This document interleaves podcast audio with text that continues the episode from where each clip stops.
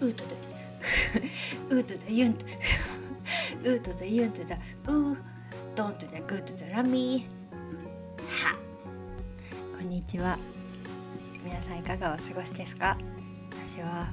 えっ、ー、と K-POP と韓国ドラマにすごくハマっています。やっぱりなんかマイクあなんかこうマイクというかその収録し収録というか録音しようってポッドキャストを思うとなんかこうなんていうか知らず知らずのうちにこうか肩に力が入ってしまうというかなんか、うん、緊張してしまうというかなんか知らず知らずのうちにこううまく、うん、うまくというかこう聞いてもらえるようになんか面白い話をしなくちゃみたいな気持ちがうっすら入ってしまってなんかこうちょっとむずがゆいというかうんもうちょっと素でやれたらいいのになって思ったりでも素でやりすぎるとちょっと 全然こう何を言ってるかわからないラジオになりそうなのでちょっとそのそこら辺のバランスが難しいなと思いながらなんかまだまだこのポッドキャストの方向性をが定まらず模索中のいかがです？えっと最近は皆さんいかがお過ごしでしたか？あのー、私はですねなんかこううん落ち込むことは悪いことだけじゃないなって毎回こうちょっとトンネルを抜けるたびに何か気づきがあって思うんですけど今回も結構うんと調子がいい時期の後にちょっと頑張りちょっと調子づいて頑張りすぎちゃった疲れがドーンと出てであのー、なんかすごいもう底辺まで落ち込んで 今やっと戻ってきたって感じなんですけどそういうこう上下を経る中でなんか自分に必要なものがちょっと分かってきた気がします今の自分に必要なものが。でうーんとなんか結構こう自分にとってこう決断をする時というかあの大きな決断だけじゃなくてちっちゃな決断でもこうした方がいいのかああした方がいいのかどっちにとって自分にどっちが自分にとってベストかなってこう迷う時って結構多いんですけどうんでも今はなんとなくまあどのどっちを通ったとしてもどっちを選んだとしてもなんかききっと大丈夫ってなんとなく思っていて。うんなんかそのこう道のりとかかかる時間とかは違ったとしてもなんか結局同じところに行き着くような気がしていてこう、うん、なのでそのどっちの選択が正しいとか正しくないとかは実はあんまりないというかうーんどっちを通っても大変なこととか難しいことはあるしまあ、自分にとってより合っている方っていうのはあるかもしれないけど間違った方を選んだことで気づいて修正できることというかもあるし、うん、いつもいつもこうなんかあの何て言うんだろう。一番短いくこうなんて直線距離というかであの物事を選ぼうとしなくても自分どっちの道を通った人としても大丈夫だからなんか自分にとって一番最善かなって思うような道を選ぼうって思ったりしました。なんかちょっと抽象的な話になっちゃうんですけど。うーん。今は結構自分を見つめ直している時期でもあって。でうんみんなそうなのかもしれないですけどなんだろう。小さい時にこう得た価値観みたいなのをどんどんこうなんかいらない部分は捨てて大事な部分は持ち続けてで新しいものを取り入れながら自分をこういつもこうなんか作り直なんか作り直すというかいつもどこかこう自分は変わっていってなんか新陳代謝している 考え方とか価値観とかもどんどん新陳代謝していくようなものかなって思うんですけど私は。新陳代謝で合ってますかね表現。なんかこう体のどこか一部が変わって考え方のどこか一部が変わって新しく作り変えられてでも全部変わるわけじゃなくて大事な部分は持ち続けてみたいな感じでどんどんどんどんこう何て言うか、うん、過ごしていく感じなのかなって思ってるんですけど。で今はなんか自分はこうそのいら自分の中でいらなくなった価値観とか自分を苦しめてた価値観とかとちょっと向き合ってあこの考え方は周りの人にこういうことが大事だとかこういうふうにしなさいって言われてでうんとなかなかその自分ではいやこれはちょっと自分にとっては違うんじゃないかなこの考え方はとか合わないんじゃないかなとか思っていたものもやっぱりこう言われ続けると自分の一部になってしまっていたりして。でそれともう一度向き合って自分の価値観とか考え方とか何を大事にしたいかっていうのを考えている最中なんですけどだからこそ今は大事な時期だからすごい環境は大切だなと思ってそうだからなんか自分にとってベストな環境を選びたいなって思いました。で人とかやっぱり接する人とか言葉の力がすごく大きいなって思ってうんその自分をちょっと追い詰めてきた思考とかうんねばならないみたいなそういうような言葉からはできるだけちょっと距離を置きたいなと思っていて自分をしっかり作り作った後というか自分の軸がだいぶできた後であればそういう言葉や人と出会ってもあでも私はこう思うからってあそういう意見もあるんだなぐらいに思えると思うんですけど今の自分は結構こう揺れやすまだ揺れやすくてうん自分がこうちょっともうそろそろ自分をんにとって必要のないこうしなければならないとかちゃんとしなくちゃいけないとかか迷惑かけてはいけないとか人を頼ってはいけないとかうん弱音を吐いてはいけないとかそういうなんかしちゃダメとかねばならないみたいなそういう価値観とはちょっと距離を置きたいと思っていて。でそういうことを発する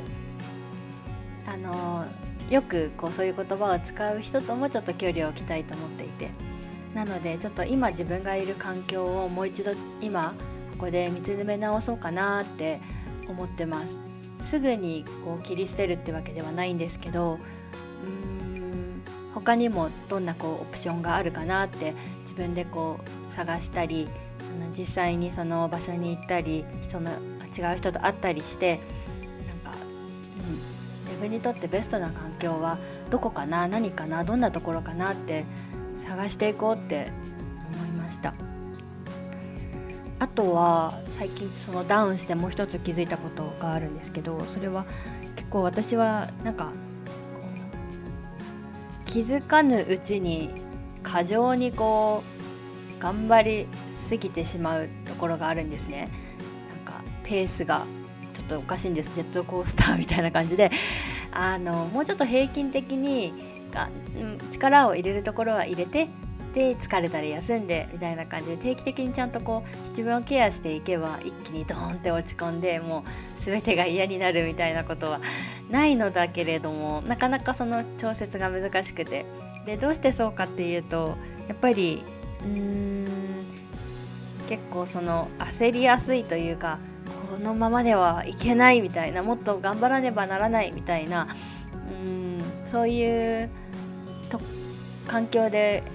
多く過ごしてきたきてそういう癖がついちゃってるっていうのもあったりしてなかなかこううん速度をいいペースで保ちながらこう頑張り続けるっていうのが難しいんですね。でなんか勉強とかもそうなんです最初はあ楽しいと思いながら面白いと思いながらやってるんですけどどんどんどんどんこうなんか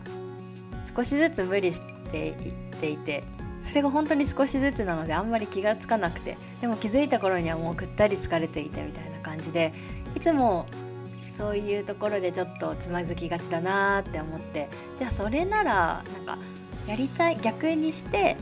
あのやりたいこととかを先に本当に楽しい予定とかやりたい予定とか本当にだろうやらなきゃいけないこととか将来のためにとかこうしておいた方がいいよなっていうことじゃなくてまずやりたいことを先に予定に入れてでその余った時間で、あの将来のためとか、うん、ちょっとずつこう自分にとって少しずつずつ積み重ねていっていった方がいいこととかを入れていこうかなって思いました。なんか具体的にはなんですけどあのちょっと今就労移行支援があのしんどくなってきててそうなんですよね。なんかお休みが意外とあまり取れなかったりもしてうん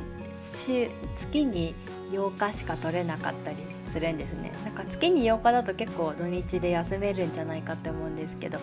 結構そのと祝日がある月が結構大変で祝日はもうあの自動的に休みになって日曜日も休みなので例えば祝日が2日3日2日ある月なんかはあの自分で入れた休みが2日しかあと入れられなくてで結局その収録であの作業というか訓練というかになってしまったり週に5回土曜日とかがある土曜日とか日曜日がある月も結構しんどいんですけどなかなかこう就労移行支援やってるだけでこう1週間1日1週間が終わってしまってその週通ってる以外の時間作業してる以外の時間はこう休んで次の日に備えるぐらいで終わってしまってなんかこうバランスがあんまり良くないなって思って。あとそのスタッフさんにかけられる言葉も全ての人がそうじゃないんですけどなんか頑張ろうみたいな そういう言葉が結構多かったりしてちょっとなんかそれが合う人もいるんだろうけれども私にはちょっと、うん、余計こうプレッシャーになってしまうなみたいに思ってなのでうん今ちょっとどういう風なバランスでやっていこうか考えているところです。すぐにやめるわけではないんですけどうん違うところがあるのかなってけ違うところは他の事業所さんとかもどんな感じなのか雰囲気をちょっと見学に行ったりとかあとは就労移行支援じゃなくてもなんか働ける就労に向けてこう自分がステップアップしていける道はきっとあると思うから、うん、そういうのを自分で探っていってもいいだろうしそんな感じでやっていこうかなって思ってます。でそのあの先に楽しい予定を入れたいっていうのなんですけど今本当にやりたいことがあって あのダンスダンスを習いたいんですね。でかれこれずっと何ヶ月間かそうインスタでフォローしているダンススタジオがあるんですけどそこはなんか初心者向けのダンススタジオでで私は初心者ではないんですけどでもこう軽くこうガツガツ踊るっていうよりかはもう本当に楽しくダンスをしたいなって今思っていてで体力も落ちてるし、うん、頭もそんなに使いたくないしって感じなのでなんかそこ通いたいなって思ってるんですよね。初心者の少人数制のクラスなのですごいこうなんか楽しくレッスンできるんじゃないかなと思ってでしかも毎週こうレッスン月火水木金土日といろんなクラスがあるんですけどそのレッスンが終わった後にそのレッスン動画とかをインスタグラムに上げてくれていたりしてそれを見るのがすごい楽しみでなんかああこの曲で私も踊りたいって思ってたりしてそうなんですよね。それは K-POP のクラスもあればヒップホップのクラスもあればジャズっぽい感じのもあるんですけど私はガールズヒップホップみたいなちょっとこう洋楽でいろいろ踊るクラスに入りたい思っていてそうそれを考えるとすごくワクワクしています。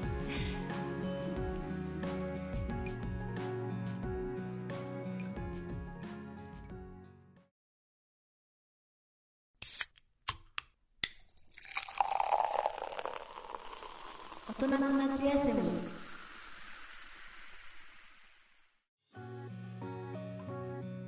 自分を再構築していく時に外国語を使うのってすごく有効だなって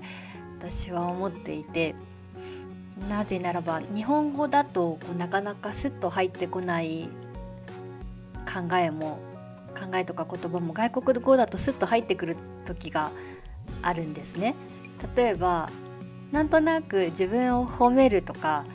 うん自分を励ますとかよくやってる大丈夫大丈夫みたいな言葉が私はちょっと出にくいなって思ってそれよりも自分をこう卑下したりけなしたり自分に厳しい言葉が頭の中からは出がちなんですけどなんかそういう時にあの例えば私が身近な外国語は英語と韓国語だったりするんですけどその時になんか「できる?」とか「あよくやったよくやった」みたいななんか「グッジョブ」とかなんか「チャレッソ」とかなんかそういうのを英語とか韓国語とかでなんだ違う言語だとななぜかスッと入ってきやすくて。それはなんか積み重ねなのかなって思って。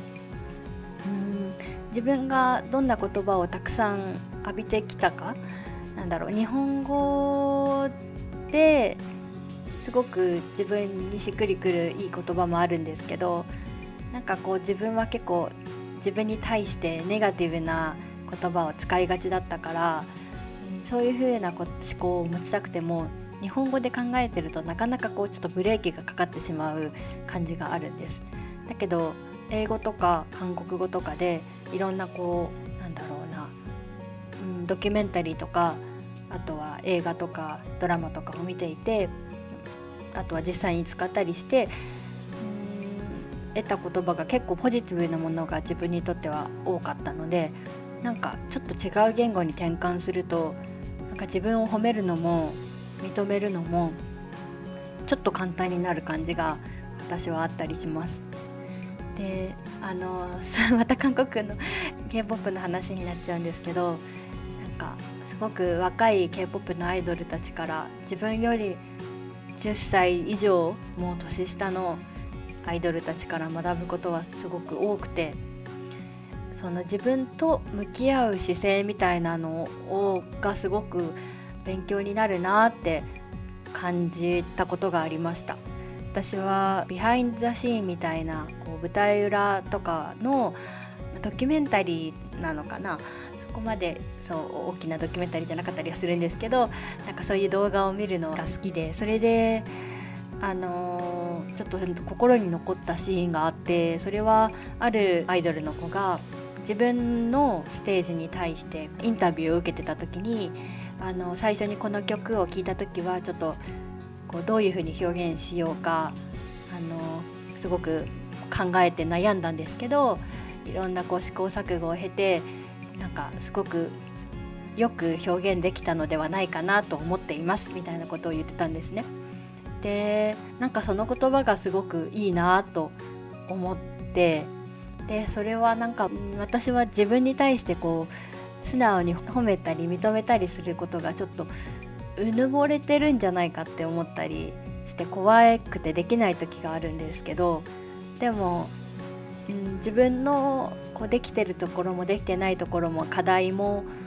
いいとこも悪いとこもこう全部こうしっかりと真摯にこう向き合ってるからこそ彼女のそのあのすごくよく表現できたのではないかと思いますっていう言葉があるわけで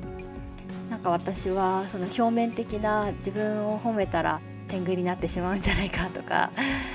うんなんかそういう褒めるとか褒めないとかそういうところだけにこだわっていてなんかこの本質をちょっと見るのを忘れがちになっちゃうところが時々あるなって彼女のその言葉からすごく思いました。自分とこう真摯に向き合ってるからこそ出る言葉というかだからうーんなんかそういうふうにこう良いところは良いとか素敵なところは素敵だなとか好きなところは好きとかなんか自分に対してだってそういうふうに素直に、うん、思っていいんじゃないかなって思ってなんだかすごくそういうこういろんな人が試行錯誤しながらこうなんか何かに向かって頑張っているっていうなんかそういう舞台裏を見るのってすごく面白いなって思って熱中しております。なんかあとは外国語じゃなくてもなんか自分の中のギャルなマインドをちょっと召喚させるというか自分の の中のギャルギャルいないんですけどなんかでもこう作ってギャルを召喚させるとのもすごくなんかありというか面白いなって思うことがあってこう例えばなんかちょっと落ち込んじゃった時とかも「いや今日もよく生きたしなんかうちらって超あげじゃね?」とか なんかそういう自分の中にはあんまりいないんですけどそういうなんかちょっと自分の中に眠っているギャルなマインドをなんかあの なんか呼び起こすというかそういう感じでそういうのってすごい面白いなと思ってそうするとちょっと自分を褒めやすく認めやすくなったりもしてなんか時々落ち込んだ時になんか ギャルを召喚しています。なんかそのギャルまた流行ってるんですかね。あの TWICE が新しいあの曲を出してそれが「あのトーク・ザット・トーク」っていう曲なんですけどなんかすごくこう平成を感じるミュージックビデオなんですね。なんかあんまりこう K-POP に興味のない方もぜひちょっとあのお時間ある時に 見ていただきたいなって思っちゃうんですけどなんかこう服装もなんかルーズソックスっぽい衣装だったり あとなんかこうすごくレトロレトロというか懐かしいものがいろんなところに散りばめられていて本当に一瞬一瞬に入っていたりして色とかもそうなんですけどなんかあーすごいこう見ていて懐かしくなるし、うん、なんかあーって思う ミュージックビデオです。なんか今その Y2K って言ってイヤー2000 2000年のあのー、なんかファッションとか2000年代のファッションとか音楽とかそういうのがまたこう流行ってるみたいでなんかきっと平成を過ごされた方々 にとってもすごくこうはあ懐かしいって思うようななんかことのがまた流行ってきてる感じがあってすごいなんかうーってなりますキュンってなんかこうあーってなってうんなんか私はそのコンセプトがとても好きです。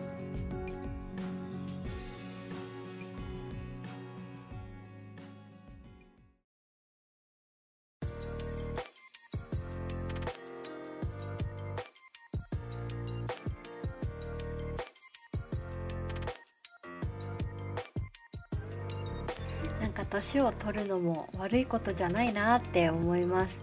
最近まではちょっとなんだろう。あの時の流れの速さと自分が年を重ねることとなんか時代がどんどん変わっていくことがなかなかこう受け入れられなくて、えー、なんか「へえ」みたいな。なんかちょっと戸惑いと